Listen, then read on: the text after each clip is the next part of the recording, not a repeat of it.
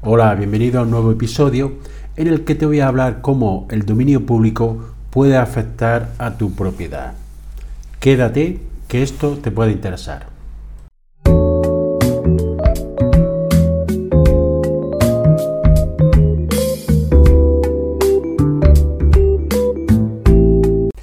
Tal como te he comentado, hoy voy a hablar de cómo el dominio público te puede afectar a tu propiedad. En concreto, te voy a comentar cuatro casos que he tenido recientemente en los que me han hecho consulta en cómo el dominio público ha afectado a la propiedad. En concreto, dos casos de dominio público hidráulico y dos casos de vías pecuarias. Pues bien, empezamos por los dos casos de dominio público hidráulico. Como sabéis, el dominio público es el conjunto de bienes que siendo propiedad del ente público están afectos a un uso público, a un servicio público o al fomento de la riqueza nacional. El dominio público hidráulico, entre otros bienes, son los cauces corrientes naturales, continuas y discontinuas, los lechos de lagos, lagunas y embalses superficiales en cauces públicos. Incluye también las aguas continentales, tanto superficiales como subterráneas, los cauces de corrientes naturales continuas o discontinuas y los lechos de embalses y lagos. ¿Qué sucede con este dominio público? Que está sometido las fincas que existen a su alrededor a una serie de limitaciones. Unas zonas son de servidumbre, en concreto una franja de 5 metros a partir del límite de dominio público hidráulico, que tiene los usos muy limitados, ya que su objetivo es la protección del ecosistema y este dominio público hidráulico debe también servir de zona de, paso, de paseo, de circulación de vehículos oficiales de emergencia, y en algunos casos, dependiendo de la situación, de para amarres ocasional de embarcaciones. Luego existe también, en este caso, en este dominio, en esta zona de servidumbre, no se puede realizar casi ninguna actividad, simplemente algunas de plantación, pero en ningún caso se puede plantar árboles que no estén autorizados, ni tampoco se puede realizar obras, vallados o cualquier clase de construcción. También existe la zona de policía, que es desde 100 metros desde el dominio público, es decir, y aquí se necesita autorización para muchas de las actividades, como atalado de árboles, alteraciones sustanciales del terreno, extracción de áridos, construcciones, ya sean fijas o provisionales, o en su caso de acampadas colectivas. El primero de los casos a los que afecta este dominio público hidráulico es una persona que me consulta sobre la venta de una finca que tienen que no está escrita en el registro de la propiedad. Tienen una escritura de herencia que ya la han recibido y quieren venderla para el que el segundo tramitente pueda escribir la finca en el registro de la propiedad. ¿Qué sucede? Que la descripción de la finca que hay y así como la, en la certificación catastral, una porción de terreno de esa finca es dominio público hidráulico, por lo cual antes de realizar cualquier trámite para proceder a su venta, le exigen que deslinde cuál es exactamente su propiedad y cuál es el dominio público hidráulico. Este dominio público hidráulico lo ha tenido en cesión durante muchísimo tiempo para el uso agrícola por la Confederación Hidrográfica correspondiente, pero era un contrato que le daban, que le iban renovando, una concesión, perdón, que le iban renovando anualmente. Ahora, para proceder a su inscripción en el registro de la propiedad y a su venta, tiene que establecer cuáles son los metros correspondientes a su parcela y cuáles son los que corresponden al dominio público. En este caso, tiene que hacer un deslinde administrativo, es decir, plantearle a la Administración la situación para proceder a deslindar cuál es el trozo correspondiente al dominio público hidráulico y cuál es su propiedad, que está delimitada en metros, pero no está delimitada en ningún registro oficial. Una vez realizado este, este deslinde, deberá de realizar la modificación correspondiente del catastro, ya que el catastro en su día le incluyó este trozo en su propiedad. Y una vez tenidas estas dos modificaciones administrativas, ya sí tendrá documento administrativo para concretar cuál es su porción de terreno. En este caso, ya podrá realizar, por ejemplo, un expediente de dominio para poder inscribir su finca en el registro de la propiedad.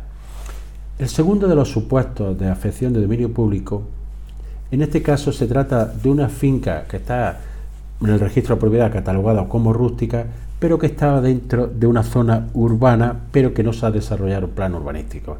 Son esas que se quedan en el limbo, que fueron aprobados en su día su urbanización, pero que no se llegó a cabo y sigue calificada en el registro de propiedad como rústica.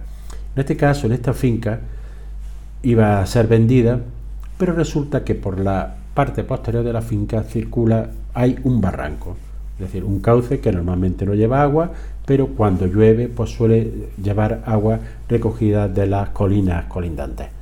Pues bien, ¿qué sucede? Que cuando ya estaba a punto de cerrarse la operación, la Confederación Hidrográfica correspondiente ha procedido a realizar obras para adecuarla al camino a la servidumbre que tiene correspondiente de 5 metros. Es decir, ha quitado todas las plantaciones existentes, que era sobre todo matorral y plantas bajas, en este caso en esta zona no había árboles, y ha, eh, hecho como un camino de tierra que sirve de paso para policía, sirve de paseo, para emergencias, etcétera. Por lo cual la finca realmente ha perdido pues más de 250 metros cuadrados de los sobre los 890 900 que tenía. ¿Qué sucede? Evidentemente que la persona que iba a comprarla, vista de esta actuación que ha realizado la Confederación Geográfica, pues ya se plantea su compra porque no puede ser que no le sirva para su uso que tenía destinado. Es decir, esta actuación que ya se sabía y había sido advertido al, comprador que podía suceder, pero que llevaba más de 30, 40 años sin realizarse, ha hecho que el comprador se retraiga de efectuar la operación. Las otras dos cuestiones que se me plantean de dominio público son relativas a vías pecuarias.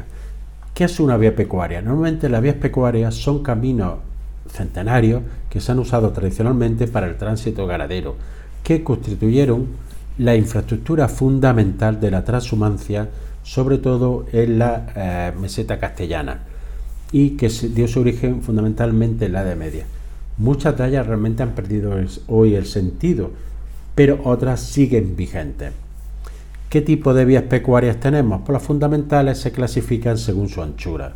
En cañadas reales hasta 75 metros, cordeles hasta 37,5 metros, veredas hasta 20 metros y coladas, que es cualquier vía pecuaria de menor anchura que las anteriores. Pues bien, en relación a las vías pecuarias he tenido dos consultas recientemente. Una se refiere al tamaño de una finca rústica que iba a ser vendida que por su parte inferior la atravesaba una vía pecuaria. Pues bien, para proceder a la venta y su valoración, hubo que eh, quitarle en esa valoración los metros correspondientes. En este caso se trataba de un cordel, es decir, durante, eh, perdón, de una vereda, es decir, 20 metros durante todo el, el terreno que la finca era atravesada por este camino, ah, por esta vía pecuaria se llegó a un acuerdo que la vía pecuaria sabía que existía y acordando una rebaja del precio por los metros que ocupaba esta vía pecuaria. El segundo de los supuestos se refiere realmente a cómo actúa el catastro y cómo se realizan los planos catastrales en algunos casos, es decir, lo hacen con fotografía, fotografía aérea, superponiendo planos, etcétera, etcétera, y ocurren cosas que no son acordes con la realidad. En este caso, hay una vía pecuaria que pasa por encima de un cortijo, es decir, se superpone el plano con la vía pecuaria y la vía pasa por encima de esta vivienda.